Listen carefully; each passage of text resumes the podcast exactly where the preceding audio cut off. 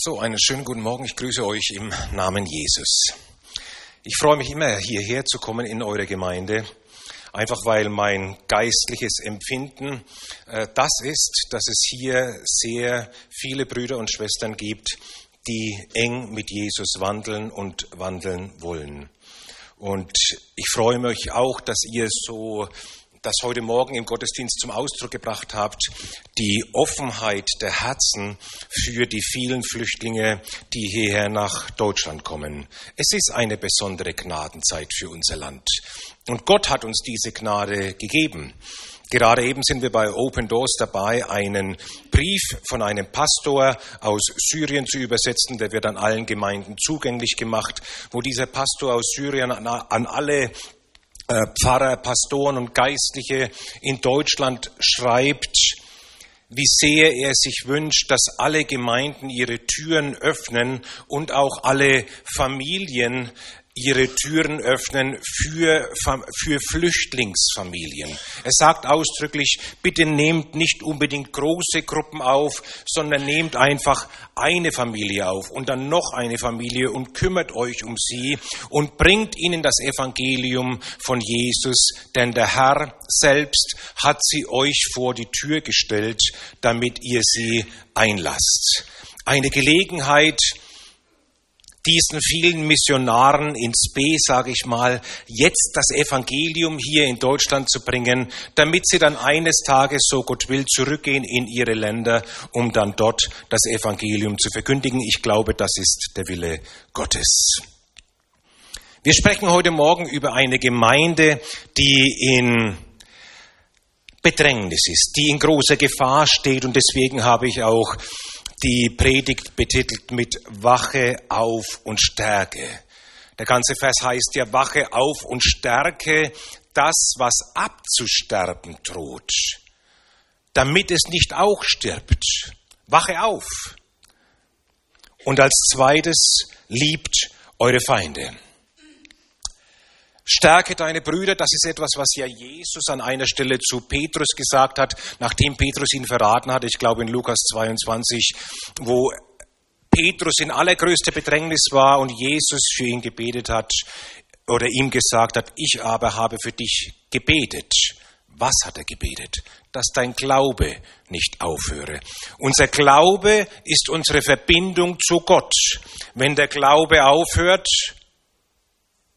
dann ist diese Verbindung in Gefahr oder bereits abgebrochen. Und heute Morgen möchte ich mit euch ganz intensiv in diesen einen Bibelvers hineinschauen aus Offenbarung Kapitel 3, Vers 2.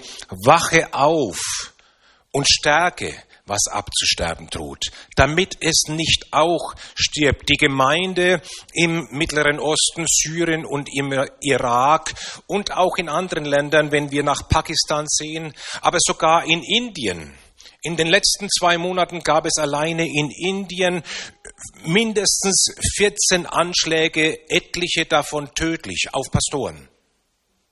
Präsident Modi in Indien, ein Nationalist und Hinduist natürlich, wie die meisten Menschen in Indien sind ja Hindus, aber er sagt, es wird keine fünf Jahre mehr dauern und dann wird es in Indien nur noch Hindus geben, keine andere Religionsgemeinschaft.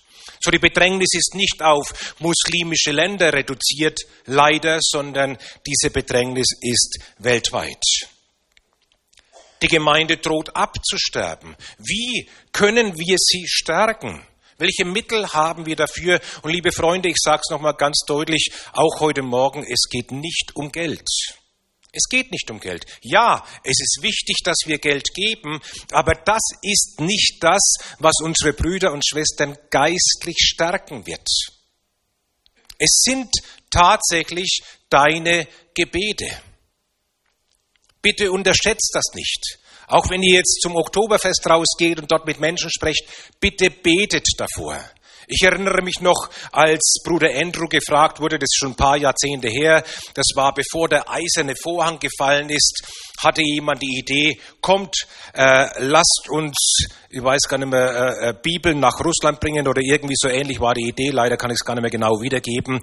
Und äh, dann sagte der Bruder Andrew, lasst uns zuerst eine, Kamp eine Gebetskampagne starten für äh, damals die ehemalige Sowjetunion und daraus wurde dann eine siebenjährige Gebetskampagne für die ehemalige Sowjetunion. Die ging genau von 82 bis 89 und 89 ist dann der eiserne Vorhang gefallen. Bitte unterschätzt niemals die Macht von Gebet.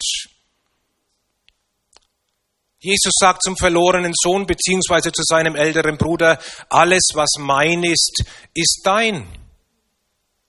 Er gibt uns Zugang zu seinen Ressourcen, aber er sagt auch an anderer Stelle, ihr habt nicht, weil ihr nicht bittet. Haben wir denn keine Zeit zu beten? Ich glaube, das kann jeder äh, natürlich mit Nein beantworten. Wir alle haben Zeit zu beten. Es ist unsere ganz persönliche Entscheidung. Und so ist es auch unsere ganz persönliche Entscheidung, wie wir mit diesen Flüchtlingen, die nach Deutschland kommen, umgehen. Es ist eine Herzensfrage.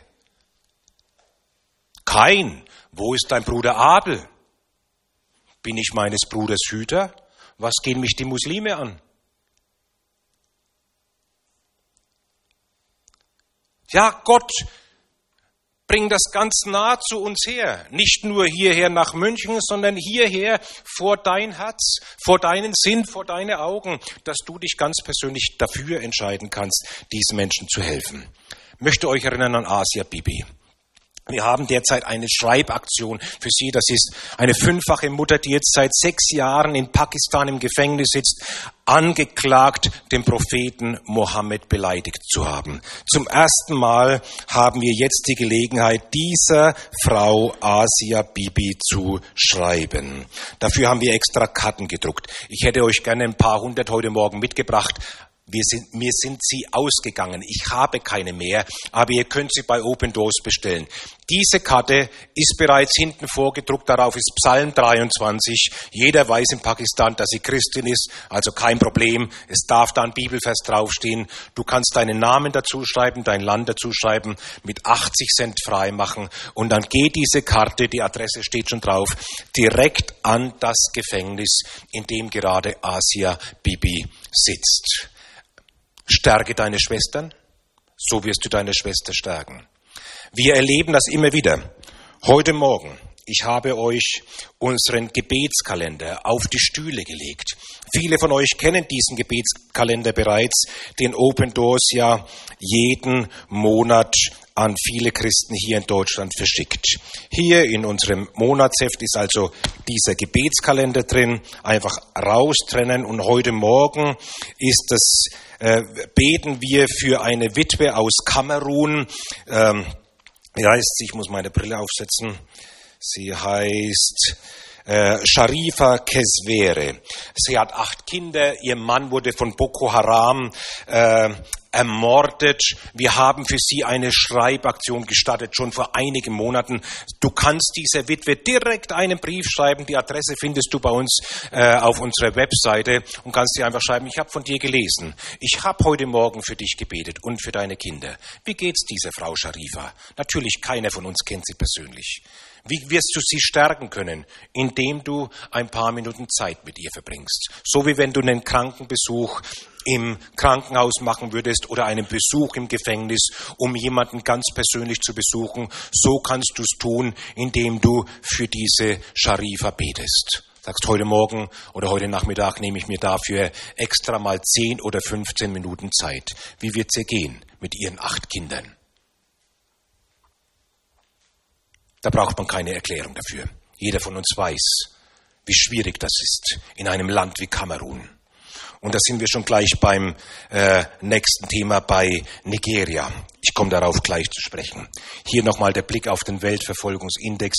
Die 50 Länder, in denen Christen am härtesten verfolgt werden. Pakistan gehört ja zu den zehn gefährlichsten Ländern für Christen, weil immer wieder dort Christen angeklagt werden, sie hätten den Propheten Mohammed beleidigt. Asia Bibi ist eine von mehreren. Wir wissen von derzeit mindestens 15 Christen, die angeklagt sind, dass sie den Propheten Mohammed beleidigt haben. Das kann eben ihr Todesurteil zur Folge haben. Bitte vergesst unsere Brüder und Schwestern nicht. Die Nation unter dem Kreuz oder Die Christen weltweit suchen Zuflucht unter dem Kreuz. Und das Kreuz ist nach wie vor ein Ärgernis für viele Menschen. Ich komme darauf auch gleich später zurück. Das ist hier ein kleiner Junge aus dem Irak, der in einem Flüchtlingslager dort ist. Und ein ganz kurzer Einblick in unsere Nothilfearbeit dort in Syrien und im Irak. Ja, auf der einen Seite, es kommen ja auch viele Flüchtlinge jetzt hierher nach Deutschland, überwiegend Muslime, die hierher kommen. Und viele Christen haben Syrien verlassen, Irak sowieso, das wissen wir. Äh, inzwischen bestimmt 80 Prozent der Christen, die den Irak verlassen haben über 40 Prozent der Christen, die Syrien verlassen haben. Aber es bleiben eben auch Menschen zurück. Und trotzdem schreiben uns die Pfarrer und Pastoren, die Gemeinde ist jeden Sonntag voll. Ein äh, Mitarbeiter von uns, der vor kurzem im Libanon war. Äh, Libanon hat ja sehr viele Flüchtlinge aus Syrien aufgenommen, weit über eine Million. Und er hat dort mit Pastoren gesprochen die, die sagt, äh, und sie gefragt, so wie geht's euch jetzt mit all diesen Flüchtlingen, die zu euch ins Land kommen? Und die Pastoren sagten zu ihm, wir waren absolut erstaunt. Wir, diese Situation war neu für uns. Wir kamen in unsere, äh, in unsere Gottesdienste hinein und uns bot sich ein völlig neues Bild. Denn in den Gottesdiensten saßen plötzlich sehr viele Frauen voll verschleiert in Schwarz. Es waren alles Muslime auf der Suche nach Jesus. Wisst ihr, wie viele Muslime und Muslime momentan zu Jesus finden? Jesus offenbart sich der muslimischen Welt. Sind wir dabei? Sind wir Mitarbeiter im Reich Gottes, im Weinberg des Herrn, dass wir an dieser Ernte mit teilhaben? Habt nun Geduld hart aus, liebe Brüder, schreibt Jakobus im Kapitel 5. Habt Geduld, denn der Herr will eine Ernte einbringen. Wir müssen Geduld haben mit all den Schwierigkeiten, mit all den Spannungen, die es gibt auf diesem Planeten, mit all dem Unrecht, das geschieht auf diesem Planeten, mit all der Beschwernis und Bedrängnis, die geschieht, sehr viel Hass auch, der auszuhalten ist. Habt Geduld, liebe Brüder und Schwestern, schreibt Jakobus. Stärkt eure Herzen. Wie stärken wir unsere Herzen? Nur durch Gottes Wort. Wenn wir viel schlechte Nachricht hören, ist es notwendig, dass wir umso mehr gute Nachricht hören aus dem Wort Gottes, damit mehr gute Nachricht in uns drin ist als schlechte Nachricht. Glaube kommt aus dem Hören von Gottes Wort. Wir brauchen einen starken Glauben. Petrus schreibt an einer Stelle, dass in den letzten Tagen die Herzen der Menschen versagen werden aufgrund der Bedrängnis, die auf diesem Planeten sein wird. Glaube kommt aus dem Herzen. Wenn unsere Herzen versagen, wird unser Glaube versagen. Jesus aber sagt, ich habe für dich gebetet, dass dein Glaube nicht aufhört. Diese Gebete brauchen unsere Brüder und Schwestern, dass ihr Glaube nicht aufhört in dieser enormen Bedrängnis. Warum Christenverfolgung? Nigeria, Pakistan, Irak, Syrien, Ägypten, wo wir heute noch ganz kurz reinschauen. Äh, was, was geschieht da? Und niemand kann das besser und kürzer in Worte packen als Jesus. Manche sagen, es sind politische Konflikte, andere sagen, es sind ethnische Konflikte, andere wieder sagen, es sind rein militärische, äh, machtpolitische Konflikte, die dort geschehen. Jesus sagt genau, warum Christenverfolgung geschieht. Er sagt, wenn die Welt euch hasst, dann wisst, dass sie mich schon vor euch gehasst hat. Wenn ihr von der Welt wäret, würde die Welt euch als ihr Eigentum lieben. Weil ihr aber nicht von der Welt seid, sondern weil ich euch aus der Welt erwählt habe, darum hasst euch die Welt. Das ist der Grund weil ich euch erwählt habe. Darum hasst euch die Welt. Es ist irrational. Denn das macht uns ja nicht zu bösen Menschen, dass Jesus uns erwählt hat. Genau deswegen aber werden Christen weltweit in mehr als 100 Ländern verfolgt. Weil, was ist daran so schlimm, dass Jesus sie erwählt hat? Jesus sagt es. Es ist ein irrationaler Hass weil sie, Jesus sagt, weil sie mich gehasst haben. Er kam in die Welt, in das Seine, aber die Seinen nahmen ihn nicht auf, weil sie die Finsternis mehr geliebt haben als das Licht. Das ist der Konflikt, in dem wir stehen. Und wie werden wir diesem Hass begegnen? Das ist für mich ganz, ganz wichtig und auch heute Morgen gerade für das Gemeindeleben enorm wichtig. Petrus beschreibt das hier, es ist nahegekommen, das Ende aller Dinge. Seid nun besonnen, seid nüchtern zum Gebet, vor allen Dingen aber. Und wenn jemand schreibt, vor allen Dingen aber, dann müssen wir aufpassen. Denn das ist ganz wichtig. Vor allen Dingen habt untereinander eine kurzzeitige Liebe, steht nicht da. Eine anhaltende Liebe. Ich sage das immer wieder in Gemeinden, eine geistlich gute und starke Gemeinde erkennst du nicht an der Lobpreisgruppe. Auch nicht am Gesangsbuch oder an der Liedauswahl oder an der Bestuhlung oder am Programm oder sonst irgendwas. Eine geistlich starke Gemeinde erkennst du daran, dass ihr stärkster Motor die Liebe ist. Denn das ist das Wesen Gottes. Gott ist Liebe. Da kommen Menschen dann in diese Gemeinde und wisst ihr, das Erste, was sie erleben, ist Liebe. Ich denke an einen Pastor, den wir kennen aus Bagdad. Seine Gemeinde hat ein Krankenhaus wenn die Leute dort, das sind ja alles Muslime, wenn die ins Krankenhaus gehen, um sich dort kostenlos behandeln zu lassen, sind alles christliches Personal im Krankenhaus. Die Muslime sagen immer wieder, wenn man in euer Haus kommt, es ist, als würde man eine andere Welt betreten. Sie spüren diese Liebe. Menschen spüren unsere Liebe. Wir spüren ja auch die Liebe Gottes. Amen. Ich spüre es, ob ein Mensch mich liebt oder nicht. So, vor allen Dingen habt untereinander eine anhaltende Liebe. Ich habe das letzte Mal, als ich bei euch war, gesprochen über den Iran und wir haben für mehrere Pastoren dort gebetet, die im Gefängnis einsitzen. Ich wollte euch eine kurze Rückmeldung geben. Es waren sechs Pastoren oder Leiter, denen man schreiben konnte, die im Gefängnis waren. Diese beiden, Amin Kaki und Alireza äh, Seyedian, sie sind beide jetzt aus der Haft entlassen. Der eine auf Kaution, der andere, weil er seine Strafe abgesessen hat. Aber diese vier, Pastor Fashid, Mariam, Pastor Benam und Pastor Said Abedine, sie sind immer noch im Gefängnis. Ein kürzer, bitte betet weiter für sie. Kurzer Rückblick auch auf Nigeria.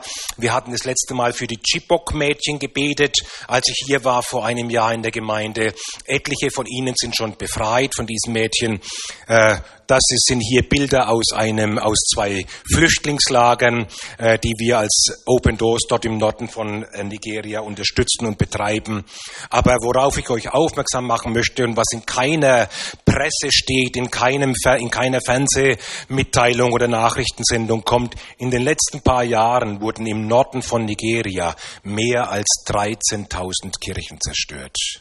Wisst ihr, was das bedeutet? Dort findet kein Gottesdienst mehr statt. Ja, die Leute treffen sich noch in den Häusern, aber der eigentliche Gottesdienst, so wie wir es heute Morgen hier haben, in München Mitte in der Mozartstraße, diese Gottesdienste, die finden dort nicht mehr statt. Es ist eine systematische Bekämpfung des Christentums, der christlichen Gemeinde, des Evangeliums, des Friedens von Jesus Christus. Die Christen sollen raus aus diesem Land Nigeria. Das ist ja schon seit vielen Jahren das Vorhaben von Boko Haram. Aber jetzt zu dem eigentlichen, was ich euch heute Morgen, ähm, wo ich euch heute Morgen mit hineinnehmen möchte. Das ist ein Bild aus dem Bürgerkriegsgebiet. Das Volk des Kreuzes stört. Ich habe schon mehr als einmal hier über Ägypten gesprochen und ich möchte euch teilhaben lassen an dem, was derzeit in Ägypten geschieht, außer dem, dass Präsident al-Sisi gerade sein Kabinett ausgewechselt hat. Was geschieht im Geistlichen? Gute Nachrichten. Ja, wirklich gute Nachrichten. Es ist erstaunlich, was Gott da tut. Ich kürze es mal ab. Die Gemeinde steht auf wie nie zuvor. Wir wissen von diesen Bildern, nachdem also große Gewalt war in Ägypten und dann alle Kirchen, alle Konfessionen, orthodox, katholisch, lutherisch, freikirchlich, alle aufgerufen haben zu Frieden und zu Versöhnung. Und das hat die Muslime im Land sehr, sehr nachdenklich gemacht. Daraufhin sind auch von Präsident al-Sisi, nachdem die Christen immer aufgerufen haben zur Versöhnung.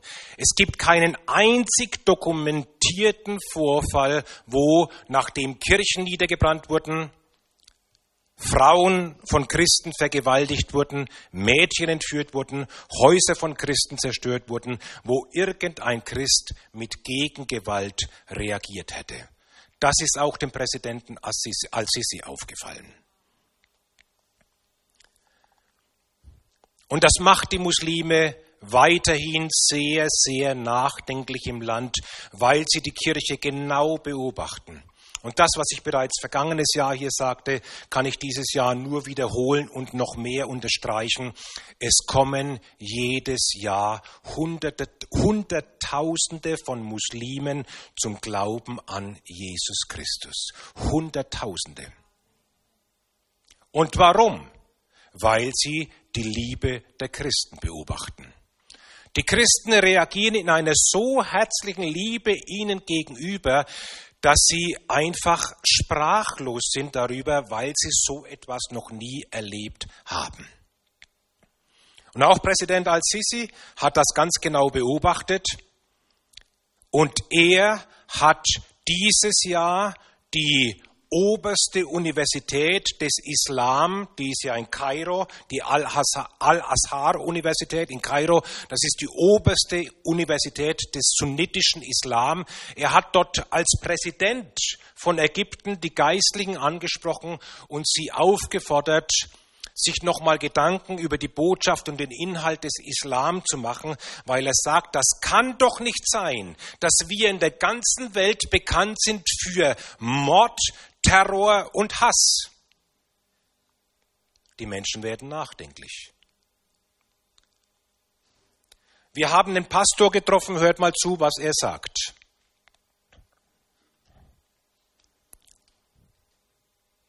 Hat die Schreie und Gebete seiner Gemeinde in Ägypten und auf der ganzen Welt gehört. Und wir feiern, denn wir sehen, Gott hat geantwortet und Ägypten vor einer dunklen Zukunft bewahrt. Die Kirchen brannten, die Häuser brannten. Wir fürchteten, dass die Christen Angst haben würden und nicht mehr in der Lage sein würden, ihren Glauben zu bezeugen.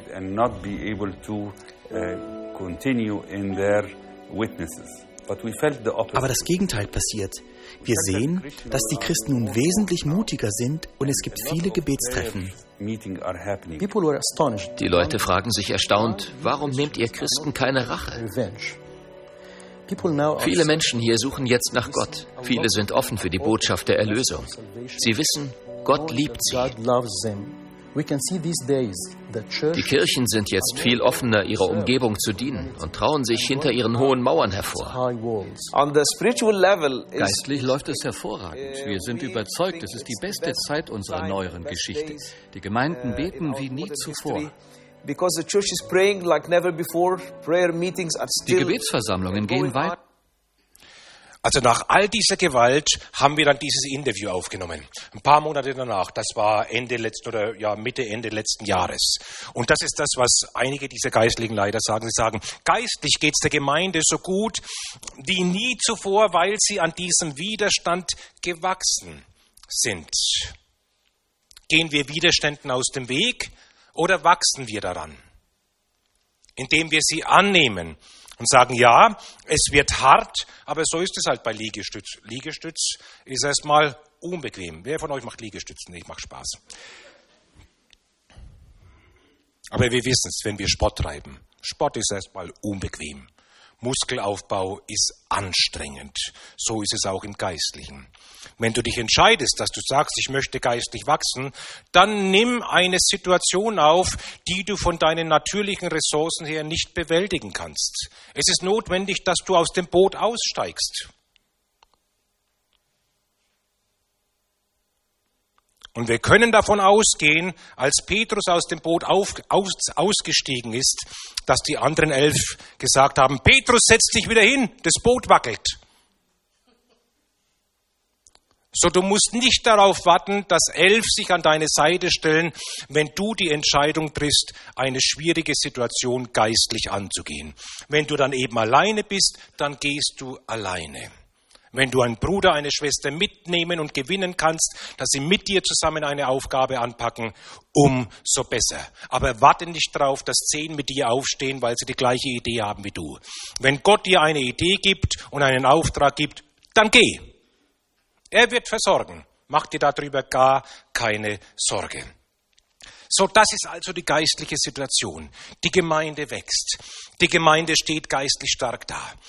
Die Leute beten wie niemals zuvor, sagen diese Leiter. Und dann ist Folgendes passiert. Das war Anfang 2015. Zum ersten Mal kam Präsident Al-Sisi hier zum ersten Mal kam ein muslimischer Präsident in Ägypten in einen Weihnachtsgottesdienst der Christen. Das gab es vorher in der Geschichte noch nie. Und wisst ihr warum? Weil der Präsident Al-Sisi, er ist ja Muslim, weil er die Christen auch ganz genau beobachtet in seinem Land. Wie reagieren sie auf diese enorme Gewalt? Wir müssen uns mal vorstellen, im August, im vorletzten Jahr, an zwei Tagen etwa, zwei, äh, etwa 70 Kirchen niedergebrannt. An zwei Tagen. Das ist Bedrängnis pur. Und alle Muslime im Land beobachten die Christen. Und sie reagieren eben mit Versöhnung, mit Aufruf zum Gebet, mit Transparenten, wo wir lieben die Muslime draufsteht. Und er sagte dann in einem Gottesdienst, der kam völlig überraschend, war nicht organisiert, niemand wusste, dass er kommt. Und dann sagte er im Gottesdienst, hat er zehn Minuten gesprochen, 6. Januar 2015, er sagt, ich heiße euch als Christen, als koptische Christen hier in Ägypten, ich heiße euch willkommen. Wir sind froh, dass ihr als Christen in unserem Land seid. Das war für die Christen praktisch die Handreichung. Ihr seid Bürger erster Klasse und das nach 60 Jahren schlimmster Verfolgung, wo die Christen nur eines erlebt haben, nämlich dass sie Menschen zweiter Klasse sind. Und diese Annahme in aller Öffentlichkeit, über die dann die Presse in Ägypten geschrieben hat, der Präsident war im Gottesdienst von den Christen und hat die Christen, hat den Christen die Hand gereicht, ihr seid willkommen, ihr seid genauso wertvoll wie die Muslime hier im Land. Das hat ziemlich Aufruhr gegeben. So, eigentlich muss man sagen, es läuft fantastisch für die Gemeinde in Ägypten. Und dann ist Folgendes passiert. Dieses Bild ging um die Welt. 21 koptische Christen. Der Teufel hat einfach überlegt, was kann ich tun, um den Lauf der Gemeinde in Ägypten aufzuhalten die so von Versöhnung und Gebet und Nächstenliebe getragen wird. Und ihr könnt das, das, äh, äh in, das Video dazu gibt's ja auf YouTube. Das ist also geschehen am 15. Februar 2015, als IS-Kämpfer äh, hier 21 ägyptische Christen in Libyen am Mittelmeerstrand vor laufender Kamera den Kopf abgeschnitten haben. Und darunter ist diese Botschaft, die kann man dann auf YouTube lesen, an die Menschen des Kreuzes oder an die ja, Menschen des Kreuzes, an die Nachfolger der feindseligen ägyptischen Kirche. Darum ging es, als ein ganz gezielter Akt, um die Kirche in Ägypten im tiefsten Mark zu treffen. Hass sollte entstehen. Jetzt, jetzt werden aber die Christen in Ägypten, jetzt werden sie aufstehen. Mein Lieber, nachdem das eben geschehen ist, nachdem hier die 21 Männer ermordet wurden. Am 16. Februar, einen Tag danach, schreibt ein Pastor, wir lassen uns nicht einschüchtern. Und am selben Tag kamen äh, Leute noch in äh, Libyen zu dem Vikar Martinelli und sagten zu ihm in Tripolis, Du bist praktisch, du bist der Nächste, dessen Kopf rollen wird. Und darauf entgegnete der Vikar dort von Tripolis, er sagte, ich werde doch das Land und seine Gemeinde jetzt unter keinen Umständen verlassen, das geht doch nicht, das wäre feige. Wache auf, wir stehen mitten in einem Kampf. Wach auf und stärke das, was abzusterben droht. Die Kirche ist in Bedrängnis, damit es nicht auch stirbt. Wie stärken wir unsere Brüder? Wir müssen beten für so einen Vikar in Tripolis, der sagt, ich gehe aber nicht, ich bleibe. Auch wenn mir angedroht wird, dass ich der Nächste bin, dessen Kopf rollen wird. Und dann ist etwas ganz man muss sagen, Wunderbares passiert.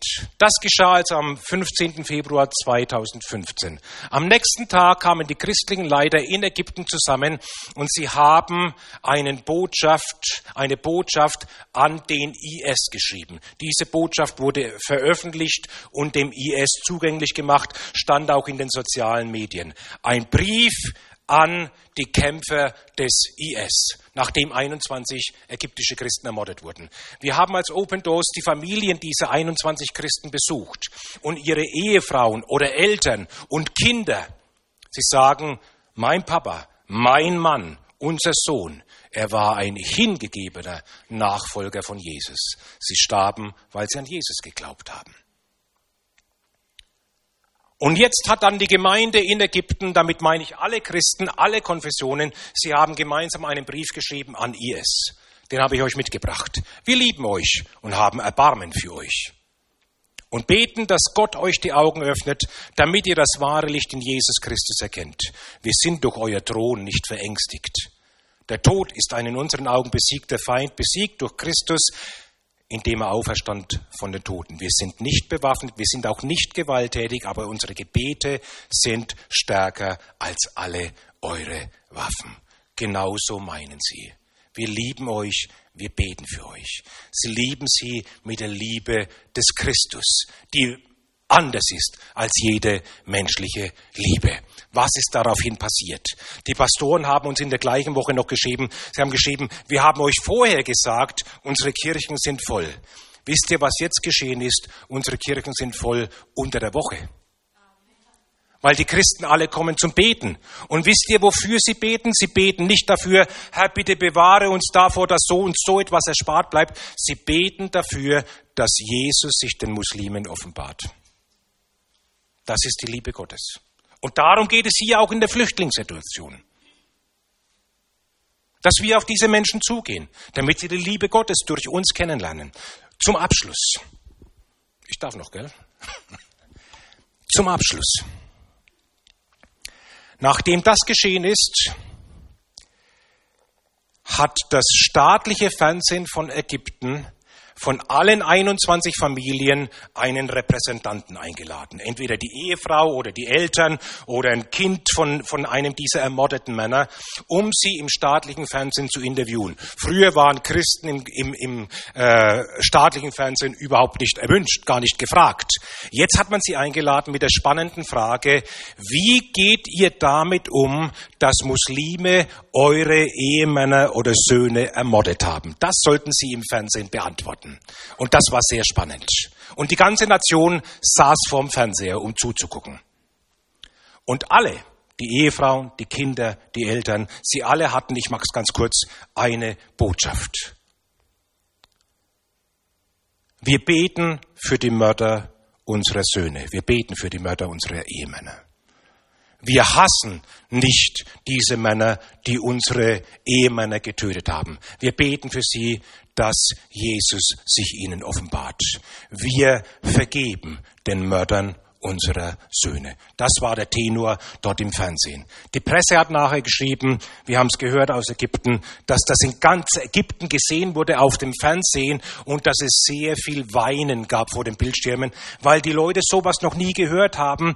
Alles, was sie wissen über das Christentum, wir haben ja 90 Prozent Muslime in Ägypten, was sie wissen über das Christentum, das hören sie in der Regel am Freitagnachmittag in der Moschee vom Imam, der ihnen das Christentum erklärt.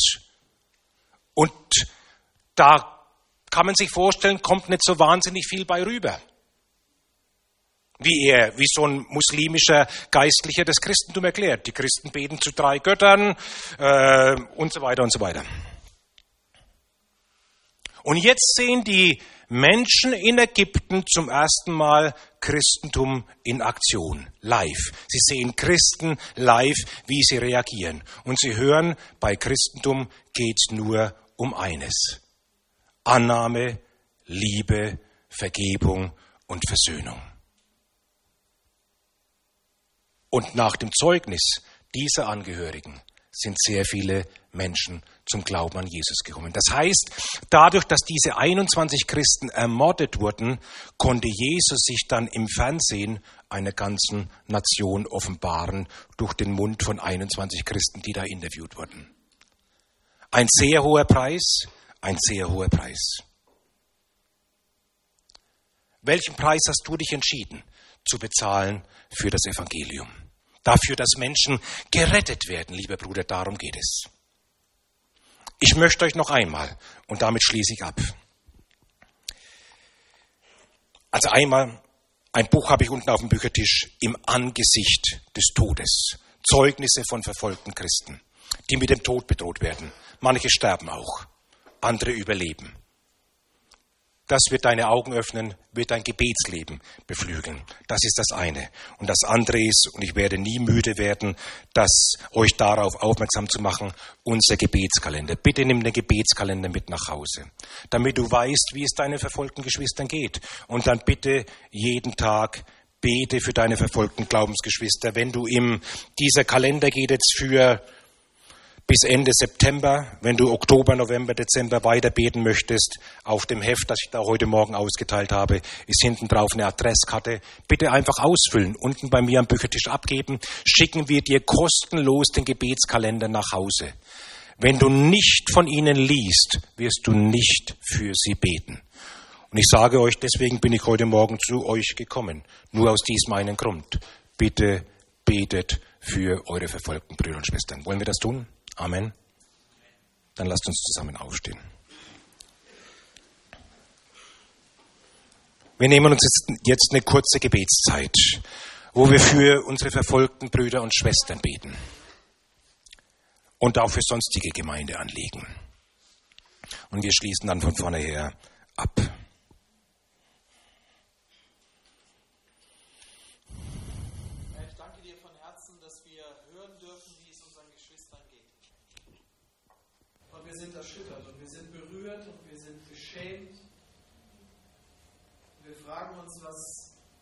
kommt noch.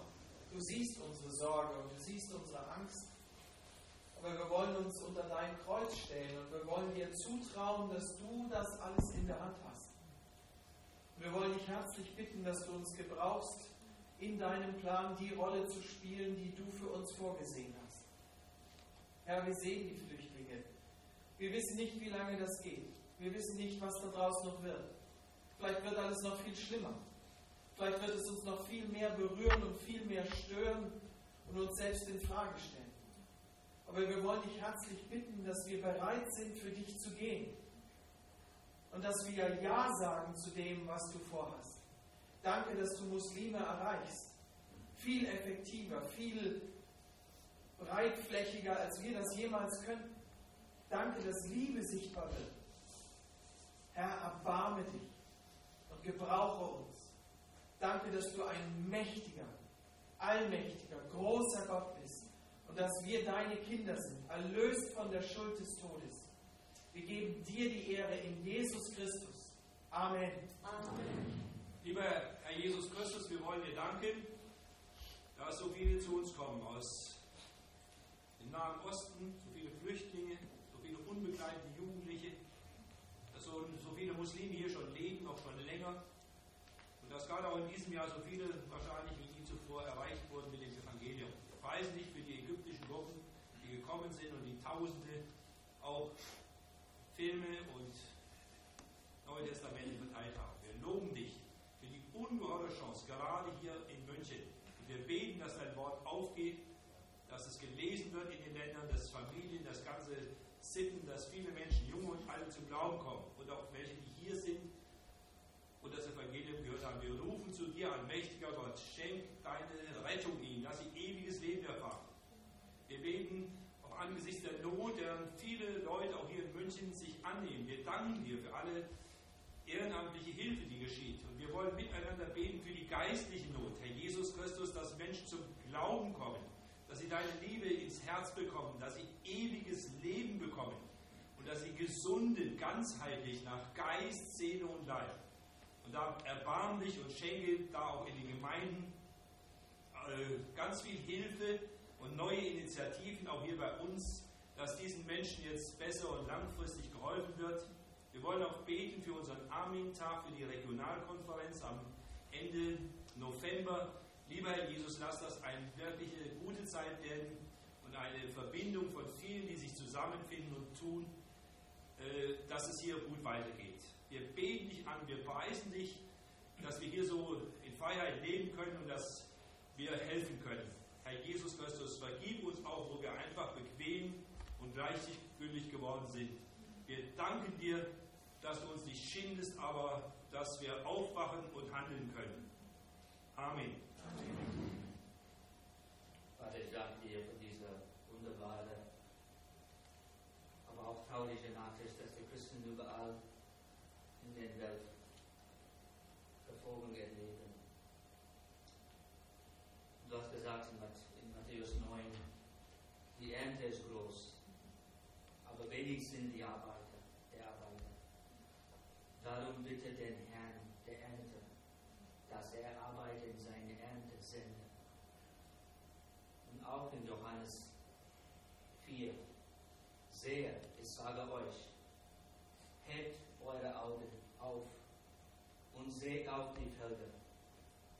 Da sind sie reif zuerst. Oh Gott, ich bitte, dass du uns Herzen zu dieses Vers, die zwei Verse von Matthäus und Johannes zu glauben und einfach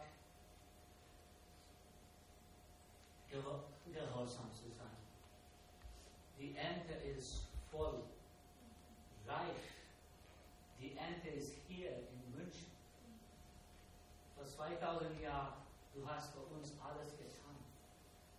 Aber auch heute, 2015, du machst etwas Neues jetzt für uns. Wir müssen nicht in anderen Land, Land, Länder gehen. Die Ernte ist hier. 10 Minuten, 15 Minuten, 5 Minuten, wenn wir wohnen in der Nähe von einem Heim. Sie sind alle verloren. Sie sind fast 99 Prozent Muslim. Und Gott, wir wissen, dass wir könnten nicht in ein islamisches Land, Land, Land, Land gehen und einfach das Evangelium zu verkündigen. Aber du hast Durchverfolgung, du bist souverän. Wenn wir glauben als Christen, dass du souverän bist, dann du bringst diese Leute durch Verfolgung, durch das durch, durch ein Wahn oder ein, ein Fahrzeug, etwas, die haben hier bekommen. Oh Gott, öffne unsere Augen, dass wir können diese Menschen sehen als dein Kinder. Und nicht, nicht, ja, Versorgung ist gut, aber ewiges Leben ist wichtig. Ich bitte, dass du gibst mich ein Herz für die Flüchtlinge, dass wenn ich sehe auf, der Straße in dass ich will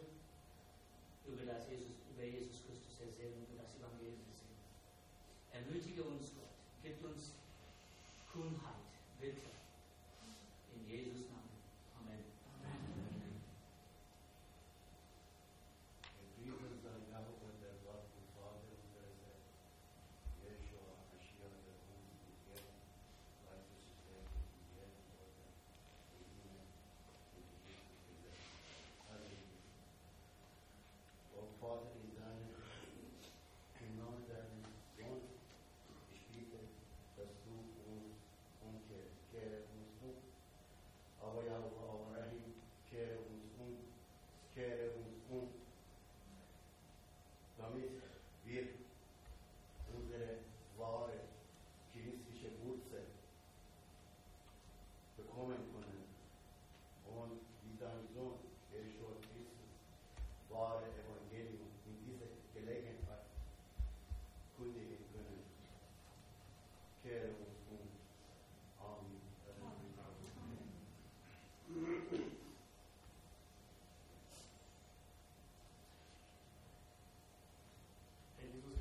kommen vor dich als ganze Gemeinde. Wenn ein Glied leidet an dem Leib, dann leiden die anderen mit, dann leidet der ganze Leib. Und so geht es uns gerade, wenn wir diese Nachrichten hören von unseren Brüdern und Schwestern, die verfolgt werden um ihres Glaubens willen. Wir sind betroffen, wir sind erschüttert und wir leiden mit, Herr.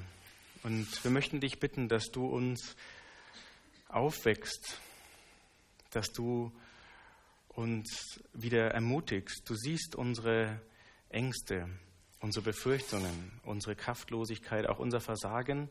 Und damit möchten wir vor dich kommen und dich um deine Kraft bitten.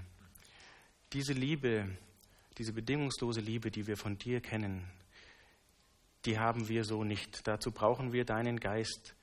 Und dazu brauchen wir dein Vorbild und wir möchten bitten, dass du uns wieder füllst mit dieser Liebe, die sogar eine Feindesliebe ermöglicht. Und so beten wir ganz besonders für unsere Brüder und Schwestern, die das jetzt so konkret erfahren, dass du ihnen weiterhin diese Liebe von dir schenkst und diese Stärke, im Frieden zu bleiben und letztendlich dich zu verkündigen durch ihr Denken und Handeln. So beten wir für uns auch um Weisheit, wie wir ganz konkret mit dieser Situation umgehen können, mit den Geringen und Armen, wie wir heute Morgen gelesen haben, die in unser Land kommen. Öffne unsere Herzen und gib uns Weisheit und Klugheit und deine Führung, wie wir ihnen begegnen können und dass wir ihnen einfach das Licht bringen können, das Licht des Lebens, das in der Finsternis leuchtet. Amen. Sie dürfen gerne wieder Platz nehmen. Wir singen ein letztes Lied zusammen. Das Lied 381. Und vielleicht geht es Ihnen ähnlich wie mir, dass man angesichts solcher Nachrichten sich manchmal so vorkommt, wie es hier steht, leer sind meine Hände, aber wir dürfen beten, Herr, füll mich neu, füll mich neu mit deinem Geist. Lied 381.